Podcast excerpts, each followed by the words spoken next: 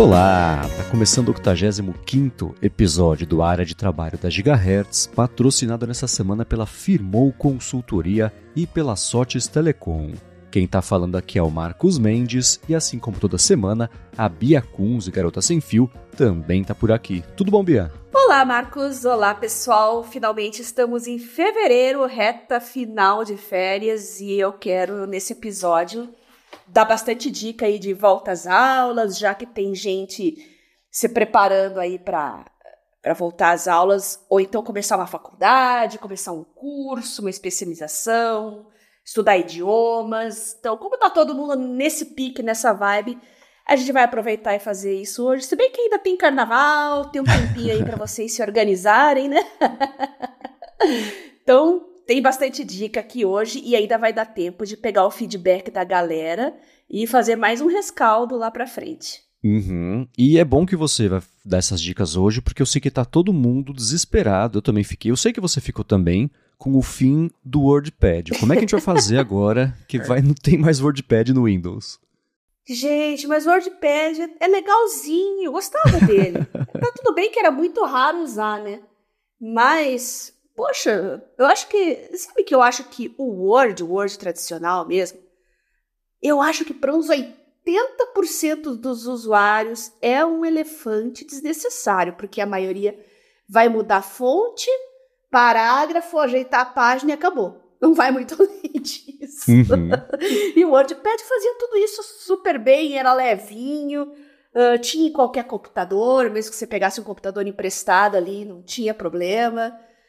A pena, gostava do WordPad, mas acho que ele acabou sendo deixado aí em segundo plano e ficou meio esquecido. É, um mascotinho, né, do sistema, no fim das contas. Porque isso, ah, gostava tanto, eu não usava faz tempo, mas gostava tanto. Acho que é meio o que todo mundo, a experiência de todo mundo, né? Porque virou, o Word virou a língua franca, né, de produção de texto e de processamento de texto, etc.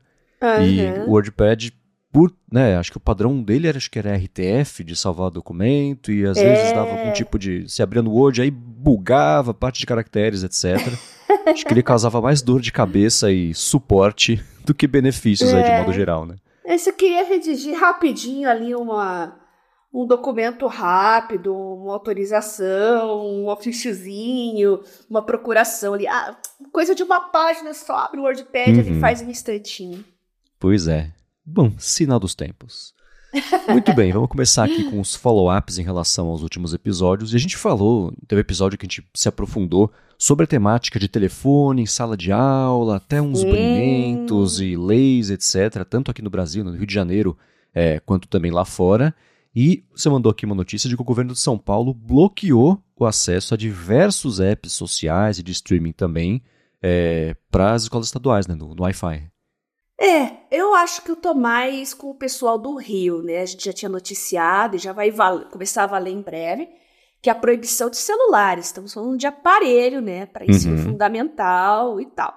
Né? Ainda vão decidir aí como é que vai ser, como é que vão ser recolhidos esses aparelhos na entrada da escola, num armário, alguma coisa assim. Mas eu acho mais interessante do que bloquear acesso a apps, que daí você pressupõe que vai ter um Wi-Fi ali, o pessoal vai estar tá, tá usando, mas nada impede que a molecada use o seu próprio plano de dados para acessar e continuar acessando. Uhum. Então, ao invés de bloquear ali, né, na conexão, eu acho que para ensino fundamental, pelo menos, tirar o celular é mais eficiente. É, não sei, eu fico na dúvida por causa disso, né? Você, tudo bem que vai desligar o Wi-Fi, usar dados, você mantém o problema, né? Mas eu gosto é. mais da ideia de com. É, é, não é educação exatamente, mas com instrução e autocontrole, todo mundo querendo jogar o jogo sério, né? É, você uhum. impedir o acesso aos aplicativos que causem a distração, você pelo menos mantém a possibilidade de usar as partes boas todas que essas tecnologias podem trazer para a sala de aula, que foi o que a gente explorou aqui nos episódios. Não vou repetir aqui é. o que a gente falou. Mas é, é difícil, né? Porque a gente sabe que é expectativa versus realidade, né? O pessoal vai querer só uhum. manter o celular para poder seguir fuçando e vender story do mesmo jeito e não exatamente para aumentar ali o, o, leque de conhecimento durante uma aula de geografia, né? Exatamente. E eu vi que na, na Europa já tem uma preocupação que não é de agora, eles já estão se adaptando. Sempre interessante prestar atenção em quem é mais avançado que a gente E o nosso termômetro são os rankings tipo PISA. Né? A gente vê se está uhum. funcionando ou não pelo desempenho dos estudantes. E eu vi um vídeo da, da Deutsche Welle mostrando ali a experiência com o ChatGPT em sala de aula. Você não vê crianças ali com os seus. Crianças, adolescentes, dá para dizer assim, né? Já entrando no ensino médio. Eles não estão ali com o celular o tempo todo na sala de aula. Mas eles estão diminuindo um pouco o acesso ao digital. Eles distribuem laptops é, pelas salas. As organizações uhum. das cadeiras são em círculos, né? Então não fica cada um no seu no seu nicho ali, né? É uma coisa mais colaborativa, o pessoal mais integrado. Quando eles precisam consultar, eles se levantam e aí vão até o computador, né? A parte de cada um ter o seu device já entra mais pro pessoal do ensino médio mesmo, porque aí uhum. se pressupõe que eles já estejam mais educados, mais preparados, né? Mais conscientes do uso correto das tecnologias em sala de aula. Mas vou repetir, até o ensino fundamental tem que ter uma atitude mais firme, mais drástica, porque você está preparando as crianças aí para o futuro e não adianta tentar achar que elas sozinhas vão se conscientizar que não pode acessar o TikTok. Isso não vai acontecer, gente. Quem tem criança sabe. Não é assim que a banda toca. Tem que uhum. impor regras, coloca horários, limita. Na hora dos estudos, nem pensar. Então, tem que ser assim a partir de regras para que no futuro os estudantes estejam, tenham mais autonomia e saibam usar a liberdade que têm. Boa, é a distinção entre o fundamental e médio faz sentido. É, eu vou procurar esse vídeo aí e vou disponibilizar para os nossos ouvintes. E saiu um estudo também, já que está nesse assunto, sobre é, mais uma, um estudo de um assunto que a gente já falou aqui, que é escrita à mão, escrita cursiva. Né? Uhum. Então, saiu mais um estudo comprovando que realmente estudantes que escrevem com caneta, papel, e aí dá até para colocar tablets também, porque a ideia é justamente a, cur a escrita cursiva, o movimento da mão e as conexões neurais que você associar ideias a escrever à mão uh, provocam no seu cérebro. Então, tem mais estudos aí comprovando isso. Escrever é melhor que digitar. Pode ser no papel, pode ser no tablet. Usem canetas. E eu sou uma fã de canetas, vocês sabem bem disso. Então, vou vender meu peixe aqui para vocês. Qual a sua caneta favorita do momento, que você está usando bastante aí? Ah, que eu uso o tempo todo é a S Pen, né? Uhum. É a digital, realmente, não tenho o que dizer. Mas até postei no Twitter lá que quando eu preciso escrever, assim, eu tô aqui com slides, eu tô aqui com outras coisas, eu quero escrever à mão, com mais calma, sentada na minha mesa, eu tô escrevendo com caneta tinteiro mesmo, né? E eu uhum. até falei isso, pessoal, né, achou engraçado, falei, puxa, quando eu escrevo com caneta tinteiro, minha ansiedade vai a zero. Aí o pessoal falou que é, ah, é o fator chique, é o fator elegante, mas não é. Eu observei bem, e quando você escreve com uma caneta tinteiro, você é obrigado a empunhar a, a caneta do jeito certo, uhum. no ângulo certo e você tem que escrever na velocidade certa para a tinta fluir direito. Então, eu escrevo super rápido no tablet, eu escrevo muito rápido, então eu quero frear um pouco os pensamentos acelerados, né? Quem tem síndrome do pensamento acelerado, né? A gente já abordou esse assunto aqui também. Escrever mais devagar parece que eu me engajo melhor com o assunto e perco mais, mais tempo, entre aspas, é, trabalhando nas ideias. Então, me forçar a escrever mais devagar está sendo muito produtivo. É, disciplina terapêutica. Exato. Vamos seguindo aqui com os follow-ups e assuntos que foram atualizados, que a gente já conversou nos episódios. Na semana passada, alguns CEOs de redes sociais foram até o Senado americano para falar, era para ter sido sobre saúde infantil, segurança infantil uhum. e principalmente uh, as redes prestarem contas e fazerem promessas e apanharem também sobre contenção de abuso infantil nas plataformas. Acabou virando uhum. um, um, escopo um pouco maior do que isso, mas lá durante o depoimento, um dos senadores perguntou para o Mark Zuckerberg. Na verdade, o Zuck falou na, nas declarações iniciais dele, e depois o senador falou: Você falou isso mesmo? Você falou que a ciência ainda não comprovou que a, o uso de redes sociais pode causar depressão em jovens? E o Zuck falou: ah, vamos lá. Todo mundo gosta de bater em rede social, mas olhem para os estudos mesmos, dados de verdade. Existe a hipótese, mas não foi comprovado que uma coisa está essencialmente ligada à outra. Isso, é claro, gerou uma comoção enorme, né? Porque o próprio Facebook teve estudos que indicaram que essas coisas estavam mais relacionadas do que ele quis dizer ali. E você encontrou um vídeo, mandou para mim, da Sabine Hossenfeder, falando assim: gente, tudo bem que é legal bater no Zuck, mas a ciência, a ciência mesmo, tá mais pro lado dele do que pro lado de quem tá criticando essas duas coisas é, juntas, né? E isso, assistindo ao vídeo, começando a ver o vídeo, eu tava meio cético e ao final do vídeo, falei, tá, tô disposto a comprar essa ideia, apesar de eu ainda achar que existe uma relação, mas o que eu acho não, não é ciência, né? Então, é. diga lá. Siga o canal da Sabine, é muito bom. Ela faz uma divulgação científica de primeira, tá? Agora, eu fui procurar alguns desses estudos, eu passei o olho muito rápido, fui em cima da metodologia e vi que realmente é muito difícil fazer estudo desse tipo. Primeiro, porque são a partir de questionários e autopercepção dos jovens. Uhum. O viciado não vai falar que é viciado, gente. Vocês sabem disso, né? E outra, o universo de usuários de rede social é muito grande.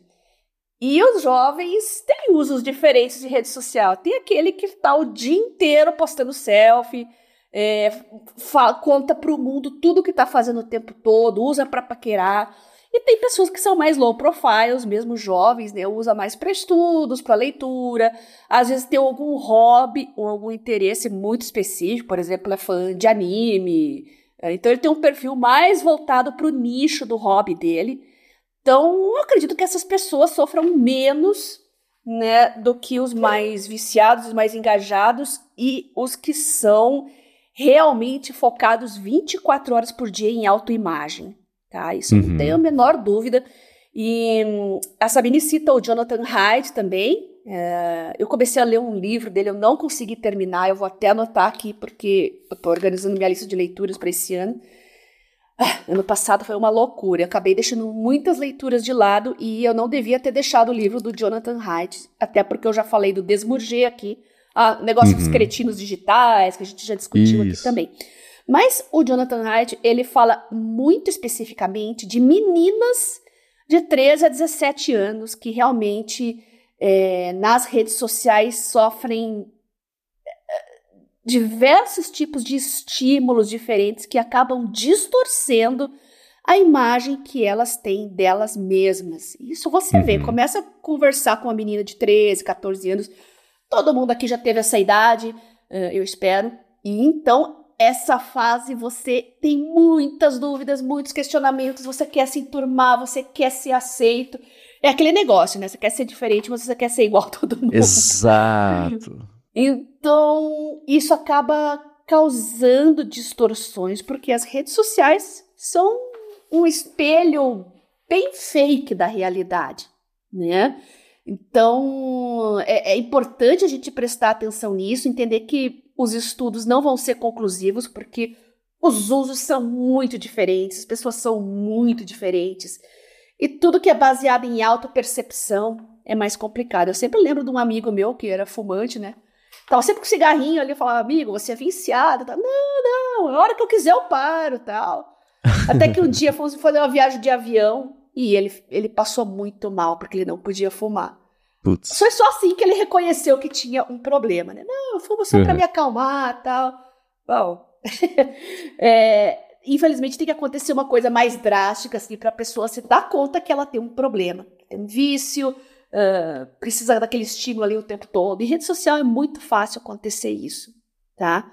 Então a gente precisa de mais estudos, metodologias diferentes, e eu acredito que agora com controle melhor nas salas de aula vai dar para mapear um pouquinho isso de uma forma mais eficiente. Uhum, boa. É, e tem uma questão também, né, que durante muitos anos isso nem foi assunto, não foi conversado, não foi discutido, não havia estudos a respeito. Então, o que a gente está vendo hoje é resultado de 10, 15 anos das redes sociais sendo uhum. usadas sem esses alertas todos, né? Então, quanto mais passar o tempo agora, imagino que com mais instrução, todo mundo vai. Assim, as pessoas podem passar a se questionar: será que eu tô viciado? Aí já é um alerta. É. Você pode nem fazer nada sobre isso no momento, mas só de causar esse questionamento, acho que já é uma evolução, né? Então, é. acho que daqui para frente, mesmo que não passem leis, eu acho que deveriam passar pelo menos algumas leis, é, o, a pressão por, res, por promover um uso responsável vai aumentar, e aí sim, isso é uma ótima notícia com o sem lei, né? É, a gente está tendo uma geração agora, e os alfas, né? É a geração que está se aproximando da maioridade, são adolescentes já, são aquelas crianças que o pai já criou um perfil de Instagram para ela quando ela nasceu. Uhum. Ou então a mãe postava no próprio perfil toda a vida dela, bebezinho, indo passear, indo no parque. É... Então, são crianças que estão desde a mais tenra idade ali documentadas uhum. nas redes sociais. Eu acho bem interessante fazer estudos para ver como que essas crianças, agora se aproximando dos 18 anos, se percebem. Boa. Se pintarem estudos, mandem pra gente, gigahertz.fm é, barra feedback. E se a gente achar os estudos, a gente fala para vocês também, a gente faz essa troca. E tem alguém nos ouvindo aqui que seja jovem, que passou por isso? Ah, minha mãe criou um perfil para mim, então, ah, todo meu nascimento, desde meu nascimento tá lá no Instagram, tá lá no Facebook. Conta pra gente, eu tenho essa curiosidade, vocês como pais ou como as próprias crianças, né, que nasceram já com perfil de rede social. Boa. Seguindo aqui com os assuntos das últimas semanas, a gente falou sobre assistir mais tarde do YouTube, né? E Bia, tá aumentando o time das pessoas que usam, tá vendo só? Opa! Você foi cutucar o pessoal, o pessoal tá respondendo. o Douglas B. Rosa falou que é do time assistir mais tarde também e explica. Ele falou: eu acesso o YouTube só na aba de inscrições, assim consigo ver só os vídeos de quem eu sigo em ordem cronológica.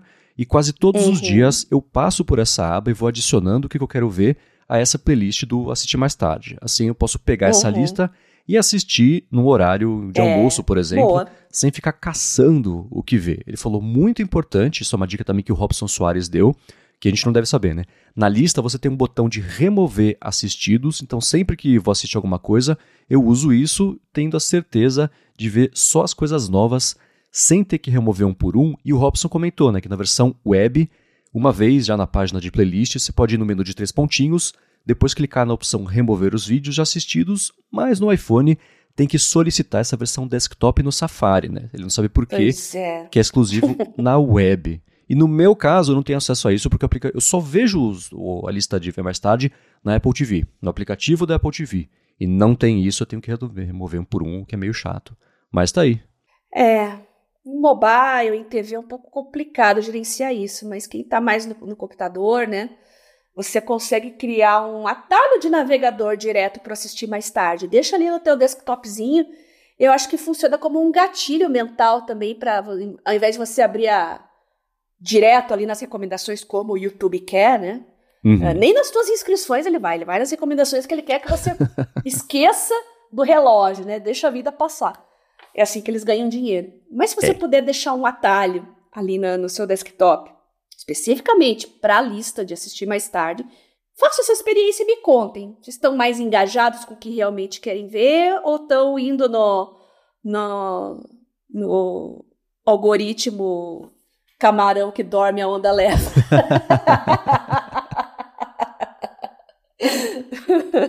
Muito bem, agora eu vou seguir fazendo um, um, alerta aqui sobre o Google Docs, que a gente falou sobre ele ser uma possibilidade de substituto do Evernote, mas antes disso, eu vou tirar um minuto do episódio para agradecer a Firmou Consultoria, que segue patrocinando a área de trabalho, está patrocinando mais esse episódio e quer falar com você que vai querer crescer com a ajuda de uma, uma consultoria, uma contabilidade que sabe o que está fazendo, age de forma proativa para deixar você trabalhar e focar na sua própria produtividade. A Firmou oferece serviços de contabilidade consultiva e gestão financeira e é especializada em startups, em empreendedores, profissionais liberais, pequenas e médias empresas.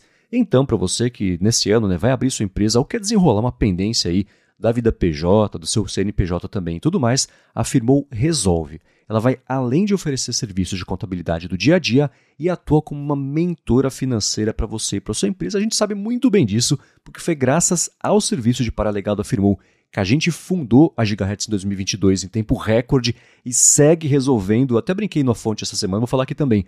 Eles têm um monte de clientes, mas parece que só a gente é cliente deles. Que a gente manda, eles respondem, eles resolvem. É incrível, né?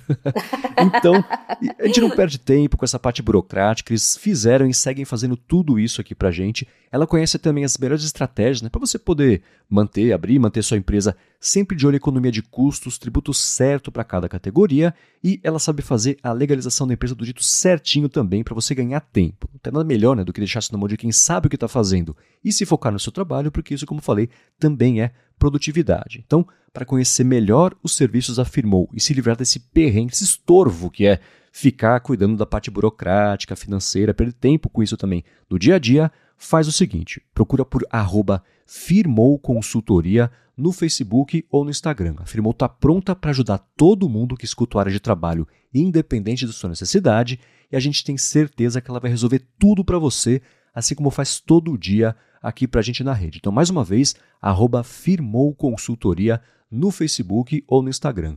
Muito obrigado a Firmou pelo patrocínio de mais esse episódio do Área de Trabalho e por literalmente todo o apoio a Gigahertz.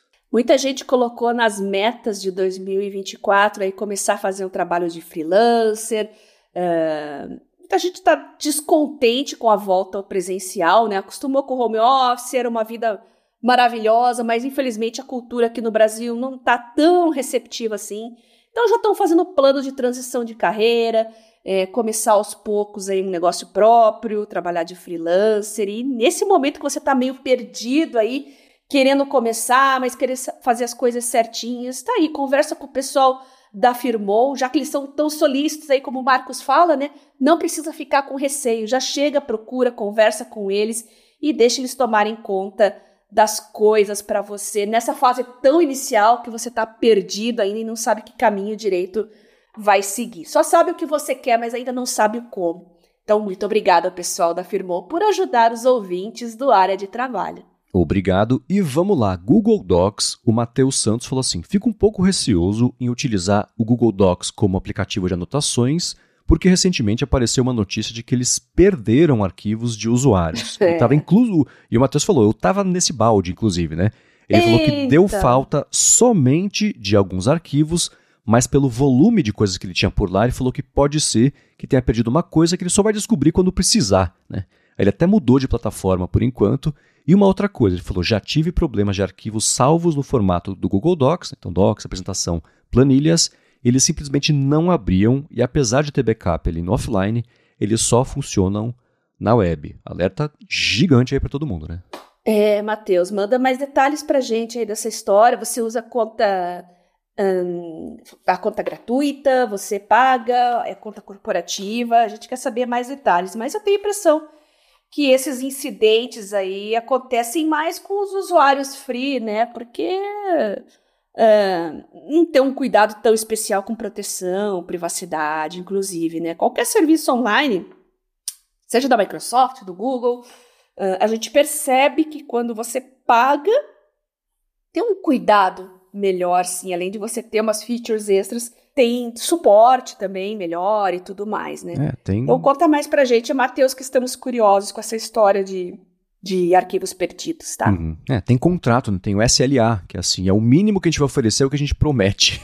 e se a gente não fizer isso, tá quebrado o contrato, você pode ir atrás dos seus direitos, né? Então, putz, perder uhum. arquivo do usuário é o maior não que você pode fazer quando você...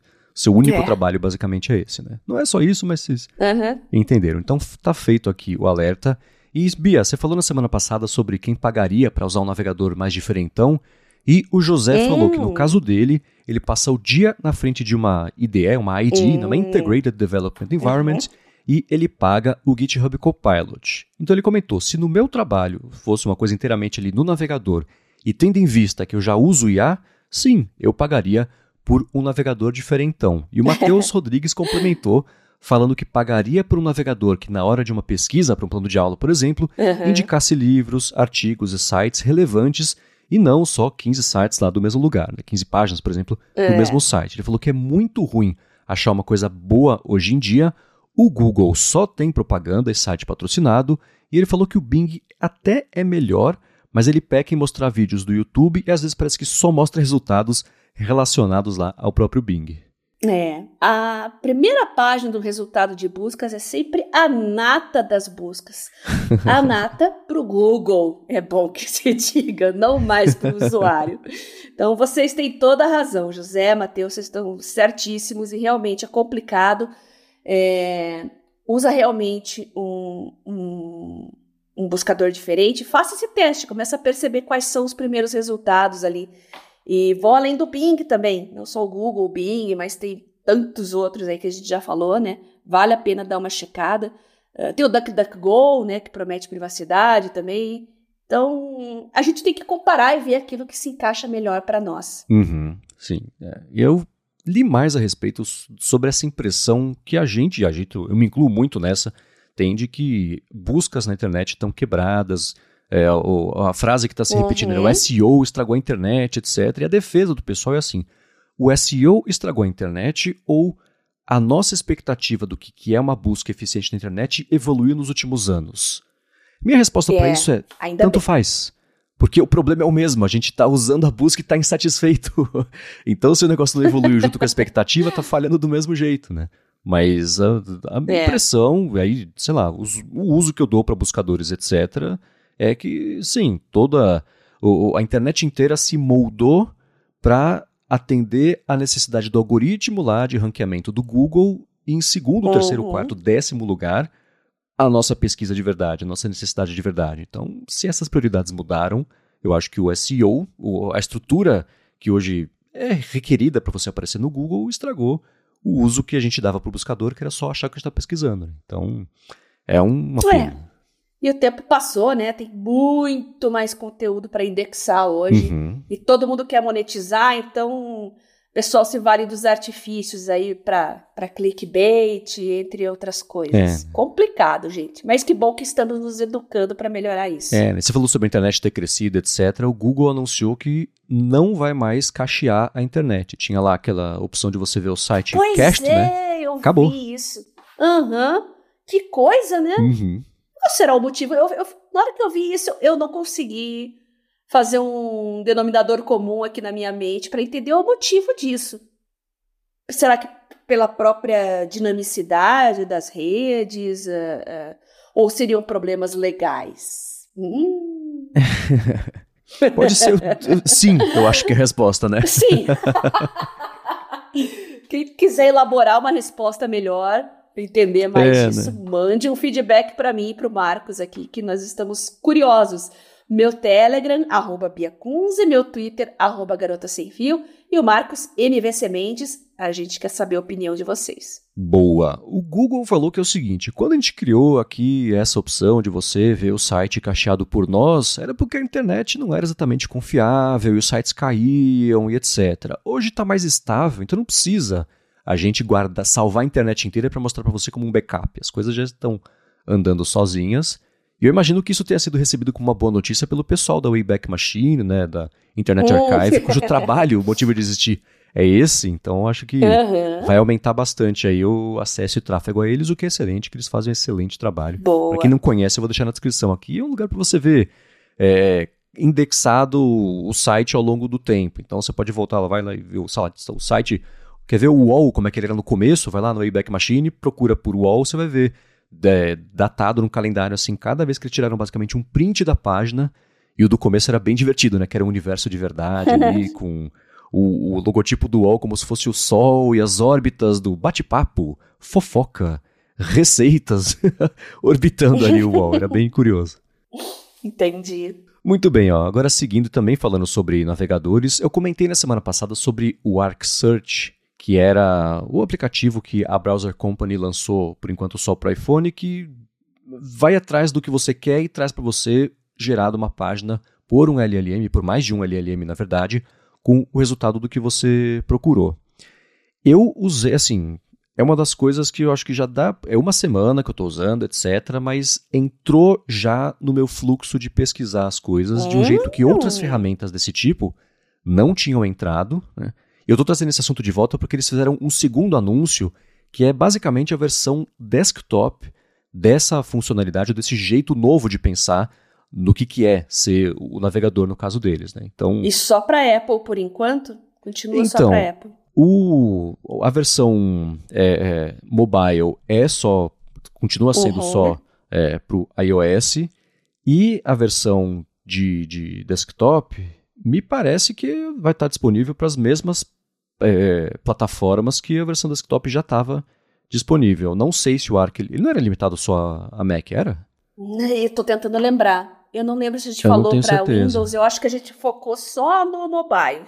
É. Mas os nossos ouvintes vão atualizar a gente aqui. Quando aparecer mais plataformas compatíveis, avisem a gente, porque vale a pena a gente focar mais no, no Arc Browser e acompanhar a evolução dele e a recepção por parte dos usuários. Sim, sim. Então que eles, o anúncio deles na semana passada foi para a versão desktop. Uhum. E eu tenho o mesmo problema que eu tenho com eles, que é de tudo ser vídeos documentais mostrando a genialidade de mentes brilhantes a favor da humanidade. Tirando todo essa, esse onanismo conceitual que eles adoram passar, é, no próprio exemplo ali do. É um vídeo de 15 minutinhos e exemplos de uso, né? Ele fala assim: ah, vai estrear o True Detective, me mostra o, o, o teaser, sei lá, o trailer. E aí uhum. ele bota isso na barra ali de, de pesquisa. O sistema, o Arc, o navegador, vai no YouTube, acha o vídeo e adiciona já o vídeo direto do YouTube na aba lateral, né, ah. de abas abertas ali. Então você elimina a etapa de você ir no YouTube, acho que procurar o vídeo, clicar, achar para abrir, vai poupar uns segundinhos ali, né? Aí ele fala o seguinte: tá, vamos deixar um pouco mais complicado aqui o uso para ver o que ele faz. Mostra para mim aqui alguns keynotes do Steve Jobs. Aí ele, beleza, ele vai lá no YouTube, caça quatro vídeos, coloca na aba os quatro vídeos também ali, já separadinhos, bonitinhos, e ele vai mostrando assim: me traz, faz por favor para mim uma pasta de abas com reviews do Apple Vision Pro. Aí ele vai lá, caça os cinco ou seis reviews, joga também nas abas abertas bonitinhas ali, cria já uma pasta com isso para você poder bater o olho, escolher o review que você quer e abrir, sem ter que também ir lá no Google, Review Vision Pro, né, e abrir as abas sozinho ali, né. Ele, assim uhum. como todo mundo que está fazendo coisa de IA mostra reserva, né, reserva é a fixação é. perene da humanidade quando quer mostrar inteligência na web. Então, ó, procura aqui para mim reservas no restaurante X ou Y, por favor. O sistema vai lá, caça os, no site do restaurante, qual é o sistema de reserva, etc. E volta para ele, ó, tem reserva nesse aqui no dia 5 às 8, tem nesse outro aqui no dia 6 às 7, tem essa terceira opção aqui, qual você quer? Ele fala, ah, quero essa, pá. Ele já faz Legal. a reserva também, então poupa esse tempo. Trabalho de concierge. É, é tipo isso, né? Exatamente. É. e um último exemplo que ele mostrou foi de receita, que ele faz assim, ah, receita de arroz não sei o que lá. Aí o sistema vai lá, caça algumas receitas e fala, putz, gostei, essa aqui, quero fazer essa. Aí ele também pega a receita, desmembra para você os ingredientes que você vai precisar, caso você queira comprar alguma coisa, desmembra já uh, o modo de preparo e além disso colocou embaixo umas alternativas para fazer a mesma receita. Então, ah, não gostou da receita que tem aqui no YouTube? Tem aqui do Times, tem aqui do, sei lá, cooking.com. Então, é, a, a, o conceito deles é usar o buscador, o navegador e o LLM e transformar numa coisa só que te entregue Legal. o resultado, ao invés de você passar esse tempo minerando os resultados. Né? Isso, exatamente. Não perder tempo caçando se é relevante ou não para o que você está buscando. Legal. Uhum. É. E aí, a reação do pessoal sobre isso foi a mesma que eu tive de impressão na semana passada quando eu usei o Arc Search, que eu estou usando, só que me sentindo culpado porque é aquele problema de eu não estou indo no site, não estou vendo anúncios do site, né? Ele, tô pegando é. todo o trabalho, estou sanguessugando o, o trabalho das pessoas para eu ver um resultado rápido. E se eu fosse ao site, o Arc tem um bloqueador de anúncios. Então, da mesma forma, não estou ali é, ajudando a manter o site existindo para começo de conversa, que é de outra é. informação. Né? As pessoas uhum. entraram em contato lá com o pessoal, né? Tá tendo uma reação grande sobre isso. A resposta do CEO foi meio estranha, né? Porque isso tem nesse vídeo também, eu vou deixar aqui na descrição para quem quiser ver. Tem o segmento revolta, que é o Google, esses ditadores estão estragando a internet, enchendo os bolsos. Uhum. De... É, né? Calma, gente, né? Mas eles falaram: ah, a gente entendeu, a gente não tinha visto isso como um problema. Poxa, que, que problema, né? Mas a gente vai. o que a gente está tentando fazer aqui é trazer uma experiência nova, isso requer ajustes mesmo, então esse é um período de adaptação para todo mundo. Mas o ponto aqui é que a gente vai parar de depender do Google estragar a internet. E eu penso com os botões, uhum. tá, então vai, o Google vai parar de estragar a internet para vocês fazerem isso. O problema se mantém. A internet segue insustentável, né? Deixa que a gente estraga, pô. É, né? Ficou aquela promessa. Ninguém mais vai produzir conteúdo, pronto. Deixa as IAs fazendo tudo, né? É. Então, ficou aquela promessa, sem muita promessa, de que ah, a gente vai. Na volta a gente vê o que a gente faz sobre isso, né? Mas o benefício, ele é interessante e tem uma, uma demanda por isso. Mas cada vez que eu estou usando, eu tô com essa culpinha mesmo. Mas eu vou deixar aqui na descrição tudo para vocês usarem, testarem, mandarem as impressões para a gente e também as impressões de vocês sobre esse dile o dilema das redes, né? Teve lá o documentário, o dilema da navegação e da busca, né? Como é que a gente usa isso de um jeito que seja sustentável? Uma alternativa é você apoiar diretamente quem está criando esses conteúdos, mas a carteira das pessoas também tem fundo, né? Então não dá para a internet ser inteira feita só de crowdfunding. Né? É, mas isso vai mudar porque tá tudo muito incipiente, de repente o pessoal encontra um jeito, pelo menos contar como visualização, como visita, não sei, isso pode ser melhor trabalhado, mas vai depender da popularidade do produto também, né? Sim, sem dúvida. Bom, também sobre IA, a gente falou sobre a IA afetar trabalhos também. Né? O Lucas Campos, na semana passada, falou sobre IA com tradução e coisa assim. E o Eudemar Malta falou que ele é intérprete de conferência já faz quase 13 anos. Ele falou a famosa tradução simultânea. Uhum. E também já fiz alguns trabalhos como tradutor. Desde o boom dos GPTs, muito se fala na nossa profissão sobre essa possível ameaça de substituição de profissionais e na tradução escrita, né, já se faz aí um pouco disso, especialmente para empresas menores ou desenvolvedores solo, né, que não teriam como pagar um serviço profissional, como foi o que o Lucas falou. E ele disse o seguinte: o Demar falou que na interpretação a gente vê essa substituição como uma coisa muito difícil, pelo menos no futuro próximo, porque conseguir passar ali ao vivo o sentimento, a nuance, até piadinha, né, para um computador, ele não crê que seria uma tarefa tão fácil. Ele falou que interpretar uma palestra um palestrante né, que não fecha raciocínio, é um pesadelo e que hoje muitos de nós usam os GPTs para formular glossários, por exemplo. Né? Cada trabalho tem temas uhum. muito específicos, então eles vão desde cirurgia vascular até projeto social com a Unicef, por exemplo, passando aí por energia eólica e por aí vai. Então, nesse caso de tradução, a parte de intérpretes, pelo menos nesse futuro próximo, de acordo com o Eldemar, tá com um emprego mais garantido aí do que o resto. É. Esse é um tipo de trabalho que aparece bastante quando é feito com qualidade, né? Então acho que o Demar não precisa ficar preocupado, não.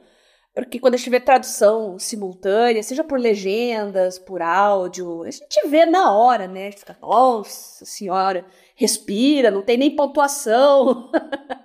Ou menos uma pontuaçãozinha aqui, mas robô não respira, né? Então, uh, um trabalho humano, como ele mesmo falou também, com as nuances, Uh, às vezes tem alguma piada, alguma coisa que tem um contexto ali, então às vezes o sentido literal pode não ser o mais adequado para traduzir.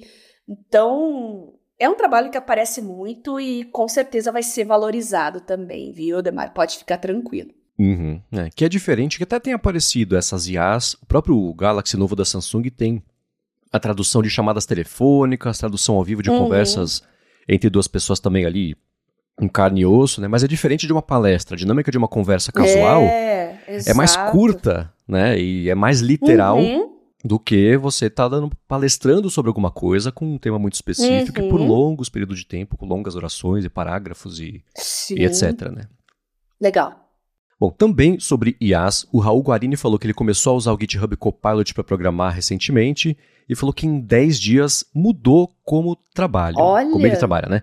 Ele falou que se tornou uhum. mais produtivo e comete muito menos erros. E principalmente também a estratégia da Microsoft é perfeita. Ele falou que o Visual Studio Code, que é o principal editor deles, é gratuito, totalmente integrado ao Copilot e ao próprio GitHub. Que beleza. E apesar dele trabalhar programando num Mac, ele falou que a experiência dele em software hoje é 100% Microsoft. E-mail de trabalho e meetings vai para o Outlook uhum. e Teams. Ambiente de programação é o VS Code. Onde ele publica o site pessoal? Lá no GitHub Pages. E ele finalizou dizendo que a Microsoft dona dela é legal demais. Concordo. Até eu tô inclinado, já falei isso para vocês, né? Inclinado a trocar primeiro meu desktop Windows antes de trocar de Mac, muito pelas ferramentas de produtividade e integração com o Windows aí usando o IA. E, bom, a Microsoft até passou a Apple como a empresa mais valiosa do mundo recentemente, saiu essa notícia, né? Porque realmente está uhum. mudando a forma das pessoas trabalharem. Claro, a gente está falando de trabalho intelectual, tem muita coisa voltada à programação, dados, esse tipo de coisa. Mas já está mudando. É por aí que começam as coisas, as pequenas revoluções começam com os trabalhadores do conhecimento, né? E os desenvolvedores puxam muito as tendências. Legal ver o pessoal empolgado com o, com o GitHub Copilot. Tenho certeza que a gente vai voltar nessa pauta aí no futuro próximo. Uhum, certeza. E só como base de comparação, a Microsoft, em, no intervalo de um ano, cresceu 50%. Pois a é. Apple, nesse intervalo de um ano, ela cresceu 22%, o que é bom, mas não é tão bom quanto isso. E com essa diferença, a Microsoft ultrapassou e se mantém agora. Elas estavam, né, tava meio briga de cabeça a cabeça, de corrida de cavalo ali. Agora a Microsoft uhum. ultrapassou. A Apple de verdade está com 3 trilhões e 10 bilhões de dólares em valor de mercado, a Apple está com 2,9 então, tá acontecendo, é resultado gente. de, de IA, né? Pois é. é. tá acontecendo, tá impactando, a gente está acompanhando isso em tempo real. Como eu falei, é um nicho pequeno ainda, são trabalhadores do conhecimento. Mas se já está gerando esse impacto, dá para ter uma ideia de como serão as coisas nos próximos anos. Sim, você pega todo mundo que tem IA, as ações cresceram mais do que o resto do uhum. mercado que não tem IA, né? Falei da Microsoft, cresceu 50%, o Google, né, cresceu 35%, Meta cresceu 30%. Tudo bem que uhum. a Meta uhum. cresceu 20% só na última semana, com resultado financeiro bom. Mas ainda assim uhum. assim cresceu 30%. E a Apple, por exemplo, como base de comparação, cresceu esses 22% só. Tudo nesse mesmo intervalo. É isso aí, Raul. A Microsoft do Nadella é legal. Marcos, o Silas Monteiro mandou uns prints pra gente aqui que ele está usando o Chat GPT, está na modalidade paga, né? E ficou intrigado com os avisos de servidor cheio. Isso acontece mesmo no, mesmo no GPT pago?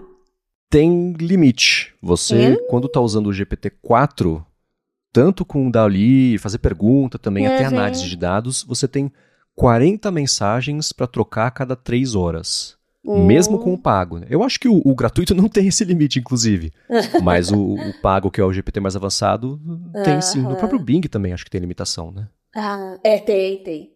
Inclusive, apare aparece é. também. É fácil de você monitorar. Uh, o Gama AI, que eu estou usando também, ele, ele mostra ali quanto mais você pode usar. É bom, né? Porque você controla melhor uh, as suas demandas aí, distribui melhor o seu tempo, né?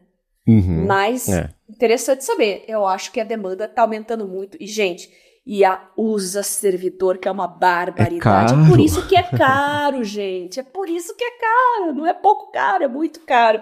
Então, uhum. é, e só vai aumentar. A gente está engatinhando. Pensa Exato. só no que vai vir pela frente. É, então foi um dado que eu trouxe aqui faz um tempo, o GPT 3,5, o gratuito, ele custava tipo 30 centavos cada pergunta que você fazia para ele. E aí a resposta óbvia, né? Entendi. Então o GPT 4, que ele é mais caro ainda para manter, para estrutura, para análise e uso do servidor, uhum. é, dependendo do uso que você dá, esses 20 dólares não, não, não fazem nem cócega por quanto você custa para OpenAI. então uhum. essa limitação é para impedir que você pegue alguém ali que passe o dia inteiro fazendo coisas absurdas absurdas é que custe muito servidor para eles, nesse momento de que eles estão ainda estruturando e ao mesmo tempo crescendo já meio fora do controle, né? Então. Boa. O limite deve aumentar, né? Eu acho que era 30 mensagens por hora a cada 3 horas há um tempo, acho que aumentou para 40, mas se não for o caso, eu suspeito que daqui a uns meses vai estar em 50, 60. Aí vai chegar o GPT 4.5, né? O 5, que vai encolher mais o limite. Então, por enquanto, é tá. Não é que é limitante. Você consegue fazer assim. Eu uso o ChatGPT todo dia, a gente vai falar sobre isso daqui a pouquinho. E, sei uhum. lá, por duas ou três vezes ao longo desses últimos cinco meses eu bati nesse limite. E uma vez uhum. foi fazendo o GPTine, né, que foi aquele GPT customizado que eu fiz de tirar foto de garrafa de, de coquetel para ele me dar receita. Ah, sim. Enquanto eu testava, né? Não ter o que fazer. Uhum. O Rambo também, ele fez uma coisa super legal, vou deixar aqui na descrição do episódio, que foi uma coleção e se a Pixar tivesse feito um filme sobre cada estado brasileiro. Ficou super legal. Enquanto ah. ele fazia isso, né? Cada pôster era uma é. tentativa e erro grande ali com o Dali também, ele batia nesse limite. Mas no dia a dia, para uso mais mesmo profissional, mas ainda assim mais casual, ainda não, não dá para bater nesse limite, não. Uhum. Agora, Bia, sobre IAs também, o Rodrigo Castro falou que estava analisando o uso de ferramentas de IA dele, então ChatGPT, Arc, Notion, Craft, Bard, Copilot e afins. Uhum. E ele queria muito ouvir da gente, especialmente de você, um resumão de ferramentas aí que a gente está usando no dia a dia com IA, né, que podem ajudar no trabalho. Ele falou que sabe que você usa bastante o Copilot, mas tem alguma outra coisa de IA que você use no seu dia a dia? Ele quer saber de mim também, né, que eu tenho usado, mas vamos conversar com você. Diga lá. Ai, então, gente, é Copilot aqui o tempo todo, PDF, principalmente, busca de PDF. Estou, vou falar mais para frente da, da IA para busca de papers acadêmicos especificamente, tá? A gente vai entrar mais aprofundado nesse assunto, mas uh, Bing, Dali de vez em quando. Hum, bom, me passaram um aplicativo que eu vou testar aqui ainda, que é o Fit AI. Ele vai personalizando os treinos e conforme você vai fazendo, ele vai adaptando. Tô curiosa a respeito disso, quero ver como é que o negócio funciona e eu tô só esperando, eu tô mudando meus horários aqui, montando minha escala nova para assinar, porque é caro. Uhum. Fit AI é meio caro. Então eu quero, quando eu já estiver na minha rotina, eu quero implementar para usar todo dia mesmo e ver se ele funciona todo dia. Mas para uso, é, é PDF, uh, revisão de texto e montagem de apresentações, por enquanto. Que é o grosso do que eu faço também, né? É, é, né? A gente acaba de ver muita ferramenta, mas o que a gente adota no dia a dia é o que faz sentido pra gente, né? Passar da brincadeira ali, a novidade, é. três, quatro vezes uma coisa nova, né? Pra mim é, é por aí uhum. também, né? O ChatGPT é óbvio, né? O, o ArcSearch acho que já vai entrar nessa lista, porque eu vou passar a usar... É, e das vezes que eu usei funcionou, né? Acabei de falar sobre isso. Uso bastante o Mac Whisper para as coisas da Alura, fazer transcrição lá do Hipsters Fora de Controle. E uma dica que eu vou dar para todo mundo é o seguinte, né? Inclusive, uh, agora o YouTube ele dá suporte a podcasts também. Quem tem podcast, tem um canal no YouTube, você pode cadastrar o feed RSS do seu podcast lá e ele cria uma uhum. aba no canal como podcasts. É, ele cria basicamente playlists com cada podcast. A gente começou a fazer isso aqui na Gigahertz com o área de transferência, vai trazer outros podcasts também. E o YouTube tem, ele colocou já faz um tempinho, mas está meio escondido, transcrição para todos os vídeos. Tudo que tem no YouTube hoje, se você for ali no, no, nos detalhes né, do vídeo que tem na descrição, clica em More ali, tem a descrição bonitinha e embaixo tem transcrição. Se você clica em mostrar a transcrição, ele abre uma janela na lateral com toda a transcrição do vídeo, com você clica ali naquele pedacinho, você vai para o pedaço que você está vendo do vídeo, também é uma coisa sincronizada. Então eu tenho usado muito a transcrição de vídeos do YouTube para achar o que eu estou procurando a respeito uhum. daquele vídeo, né? Eu abro a transcrição, Verdade. dou um Command F ali, pesquiso pelo termo, na transcrição ele acha a palavra que eu estou procurando, clico lá, eu vou para esse pedaço do vídeo. Então, essa transcrição do, do conteúdo para achar o que eu estou procurando é tipo um buscador. O Google é um buscador de conteúdo. Estou achando é. excelente. É. Então, é o Mac Whisper. Eleven Labs para fazer é, dublagem e tradução com a voz da pessoa, uhum. a gente está usando isso uhum. também lá no Hipsters Fora de Controle. HeyGen também, que é de fazer avatar da pessoa com IA, a gente usa lá com o Paulo uhum. Silveira, e eu uso bastante o Dali associado ao Generative, generative sabia que me enrolar, Generative Fill do Photoshop, que é a IA do Photoshop, ou para mexer no elemento, ou para preencher um quadro ali, quando tem que fazer uma imagem maior do que o, o que eu tenho disponível, mas não quero só dar um zoom na imagem e cropar. Então, é IA generativa de texto e de imagem é o que eu mais tenho usado aí no meu dia a dia. Tá aí, Rodrigo. Tá aí um apanhadão aí das nossas ferramentas do dia a dia. É, né? Não tem tantas coisas novas, porque a gente já falou sobre elas aqui, mas é isso. Né? Agora que tá arrefecendo um pouco a empolgação, a gente tá usando, achando que a gente vai usar de verdade. É, e trazendo é a aqui. nossa necessidade, né? Então, mas a gente uhum, traz é. as novidades de vocês e principalmente a gente gosta que você traga, vocês tragam coisas para a gente espalhar a palavra para o mundo, né? Para mais pessoas que têm a sua profissão, o seu estilo de trabalho, que elas possam se beneficiar das ferramentas que vocês conhecem, gostam e acabam adotando no dia a dia. Continuem mandando para a gente sugestões de ferramentas, prints, uh, resenhas, vídeos, dicas de, de sugestões, dicas, sugestões e comentários o meu Twitter, arroba garota sem fio, e o meu Telegram, arroba biacunze. Mandem também lá na página do feedback do Área de Trabalho, ou então procurem o Marcos lá no Instagram, no Mastodon, MVC Mendes. A gente quer enriquecer o área de trabalho com o conteúdo de vocês, porque queremos que todo mundo se beneficie das nossas dicas. Maravilha. Então vamos lá. A Caroline mandou para a gente a dica do Tilibra Connect para ajudar todo mundo que vai voltar às aulas aqui né, nos próximos dias, semanas, etc. Mas antes de falar sobre isso, eu vou agradecer a Sotes Telecom, que também está patrocinando esse episódio do Área de Trabalho. A Sotes Telecom é uma operadora de voz e dados que oferece soluções de telefonia para empresas e ela tem um serviço de PABX na nuvem que é a solução perfeita para sua empresa ter facilidade de instalação de ramais de linhas telefônicas e também mobilidade na operação. Com o PABX em nuvem da Sotes Telecom, você implementa ramais da sua empresa totalmente pela internet sem precisar de fiação, quebradeira, complicação e ela tem uma série de ferramentas para você poder gerenciar suas equipes, como por exemplo um painel de relatórios online para você acompanhar as métricas aí das ligações. Além disso, com o PABX em nuvem da Sotes Telecom, você tem custo zero na comunicação entre a matriz e as filiais. Então, além de ter facilidade para administrar os a mais, de ter acesso às métricas também de ligações, você economiza com a comunicação interna. Já uma outra coisa bacana é que nas regiões de São Bernardo e São Paulo, a Sotes Telecom tem um link dedicado de fibra óptica para empresas, então para você que quer qualidade de serviço, flexibilidade e baixos investimentos em serviços de voz, entre em contato com a Sotes Telecom que eles vão te ajudar. Acesse o site deles que é sotes.com.br,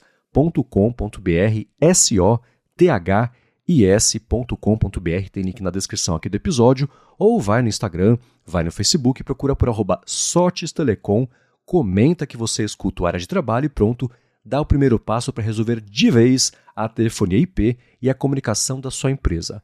Muito obrigado a Sotes Telecom pelo patrocínio aqui desse episódio do Área de Trabalho e por todo o apoio de vocês a Gigahertz. Aproveitem que o ano está começando, deixe a sua empresa mais produtiva, preparada para 2024 com essa oportunidade que a Sotes está dando para os ouvintes do Área de Trabalho.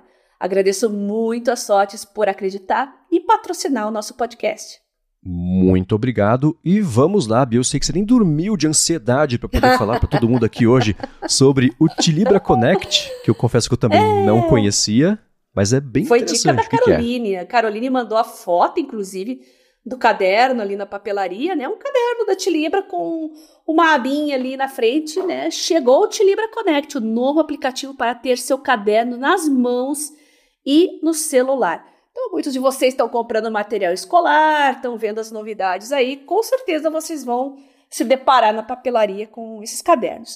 Uh, são cadernos normais da Tilibra, mas eu acredito que na folha de papel tenha algum tipo de indexação ali, paginação para para que o aplicativo salve as páginas na sequência correta, conforme a sequência de páginas do caderno, e eu baixei o aplicativo gratuito aqui e eu gostei muito, viu? Chamou muito a minha atenção.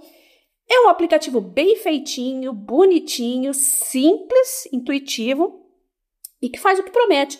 Você escreve, depois que você termina ali, você pega as páginas com a câmera do seu celular, escaneia.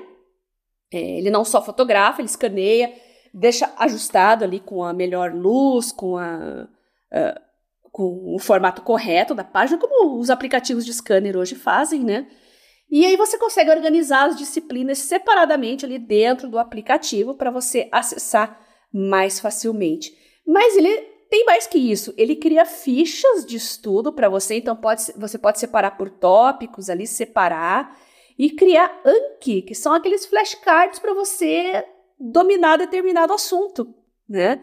É, Acho que merece um assunto também de podcast só sobre Anki, né? Que é uma forma de memorização muito eficiente para quem tem determinados tipos de conteúdo aí para guardar, vai estudar anatomia, por exemplo, muito nome de estrutura, química também tem muito nome de estrutura.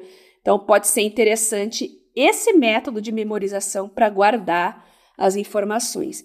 E o aplicativo da Atlibra é gratuito, você instala ali, começa a usar e eu achei legal que essa ideia de você escanear as folhas e criar fichas e flashcards é, já tem em alguns aplicativos, só que ou você tem muita propaganda intrusiva, ou você tem que pagar para se livrar delas, né? E outros aplicativos, tipo o Easy Notes, por exemplo, tão, não tem mais é, forma gratuita, você vai ter que pagar ali por mês ou por ano. acho um pouco complicado a assinatura para esse tipo de app, sabe, Marcos? Porque não é uma coisa que está usando o servidor ali, ele está usando os recursos ali da sua máquina, né, do seu dispositivo móvel. Uhum. Então não é, uma, não é, um gasto assim que você sente, hum, tá mudando tanto a minha vida aqui, né? O suficiente para justificar um pagamento desses, já que nem tem tanto Contínuo, servidor né? assim. É, e o aplicativo é extremamente simples. Então, é um aplicativo extremamente simples, sem propaganda, fácil de usar. Uh, não tô com o caderno aqui, eu vou dar uma, uma volta essa semana aí, vou passar em livraria, já vou, vou aproveitar procurar, se for o caso, eu já compro e testo também, porque eu quero ver na prática como que isso funciona, se realmente funcionaria com qualquer caderno, ou se os cadernos têm uma paginação especial ali. É, eu tenho essa resposta, hein? ah, é? Então me responda. Os cadernos, é, pelo menos na descrição que eles colocam aqui, tem um vídeo de demonstração, esses cadernos têm quatro QR Codes, um em cada canto da página. É. E isso indica para o aplicativo que o caderno não sei, é compatível e bota ali bonitinho para deixar hum. alinhado, etc. Eu não sei o que ah. acontece se você tentar fazer isso com cadernos que não tem esse QR Code, porque é. o processo é você tira a foto da página, cadastra, né, para fazer flashcard, por exemplo, coloca a pergunta de um lado e a página escaneada vira do outro. Então não sei uhum. qual seria o uso que daria para fazer, mas esses é. específicos têm QR codes ali nos quatro cantos para dizer pro uhum. app que a foto tem que ficar virada desse jeito, né? Para dar aquela alinhada. Certo. Entendi. Bom, é, é um princípio parecido com a Live Scribe, então. Que as páginas uhum. têm a indexa indexação interna ali, um, um jeito, né?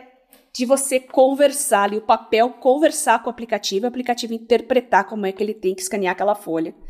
É Sim. a mesma ideia, basicamente, né? Mas eu vou testar na prática aqui e comentar mais para vocês como é que funciona isso realmente. Agora você já tem um caderno, você já está usando, não é um caderno inteligente, não é um Connect, não é uma Live Scribe.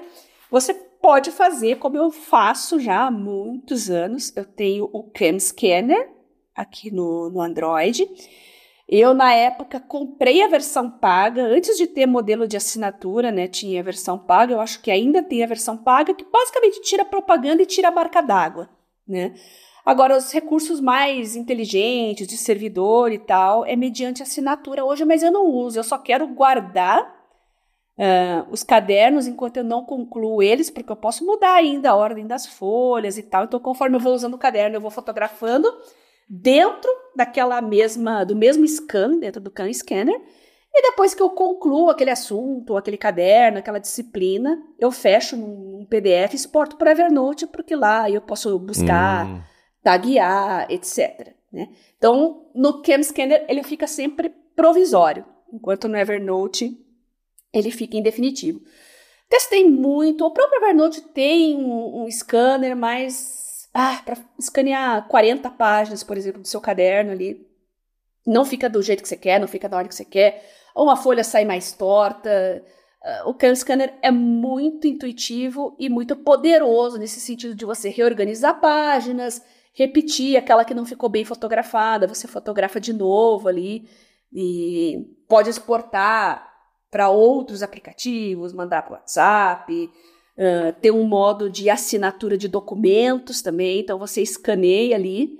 O, se você não tem o, o PDF, né? Você recebeu um documento para assinar em papel, né? então você escaneia, pega a sua caneta ali, assina e envia de volta, ou então manda imprimir.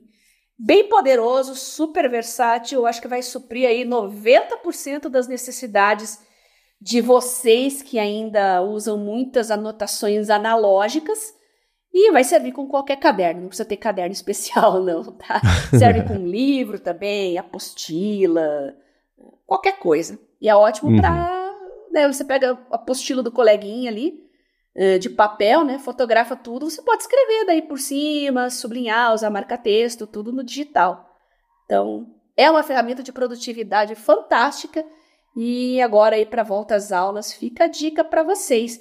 E se vocês quiserem que eu fale mais de flashcards, de Anki, procurem o Anki, Anki Droid, Anki, o Quizlet, que é online, é muito bom. Sim. Posso falar com mais detalhes para vocês aí a diferença entre eles, como usar e para que usar.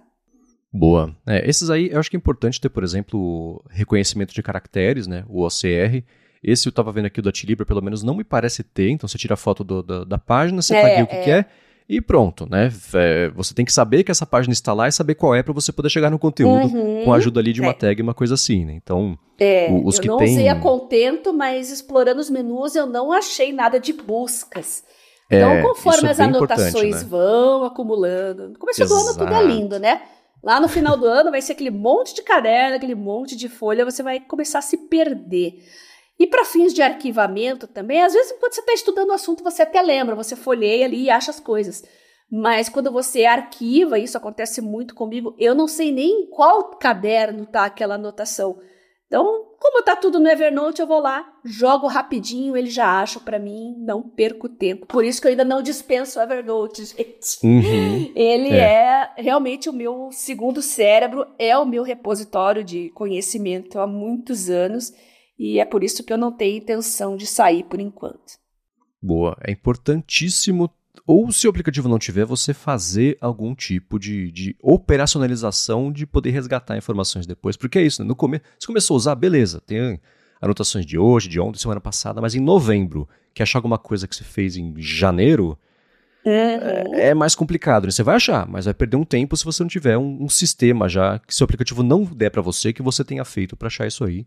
E vale uhum. a pena uhum. investir em organização, tagueamento, caderno, pasta, porque ajuda o você do futuro, né? Achar uma coisa mais rápida.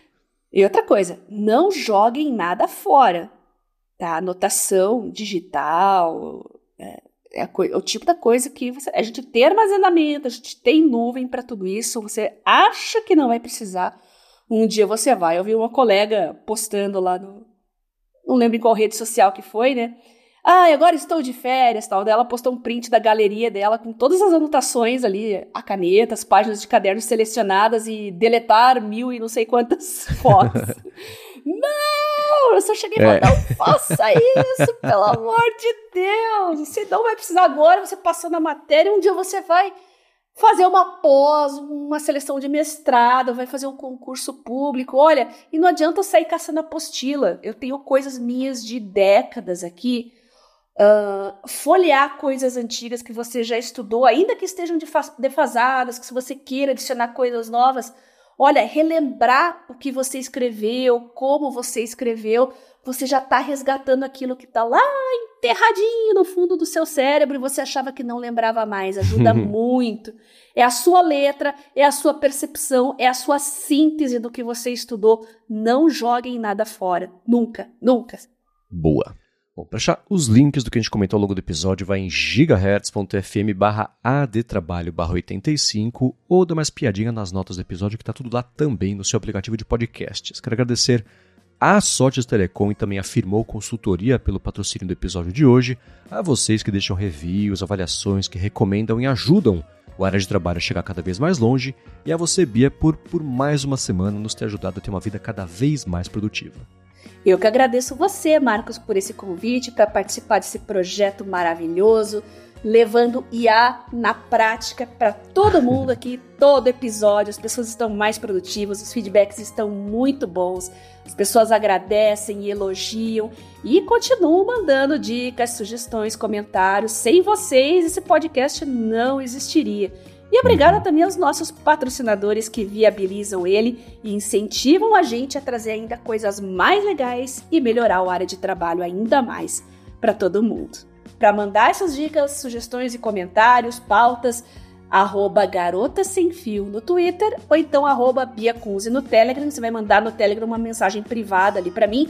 Pode mandar áudio, foto, link, tudo eu vejo, analiso e a gente coloca aqui nas futuras pautas dos futuros episódios. Boa, para falar comigo, MVC Mendes lá no Mastodon, Instagram e Threads também. Apresento aqui na Gigahertz sua fonte com o Felipe Espósito, que é sobre a Apple toda segunda-feira, e área de transferência com o Guilherme Rambo, Gustavo Faria e Bruno Casemiro toda sexta-feira. Apresento para a Lura o Hipsters Fora de Controle, que é sobre IA, que sai no feed do hipsters.tech, e escrevo todo sábado para o Mac Magazine. Obrigado mais uma vez pela audiência de vocês e a gente volta na quarta que vem semana de carnaval, mas a gente vai estar tá aqui, hein? Uhum. Beijoca sem fio a todos e até semana que vem.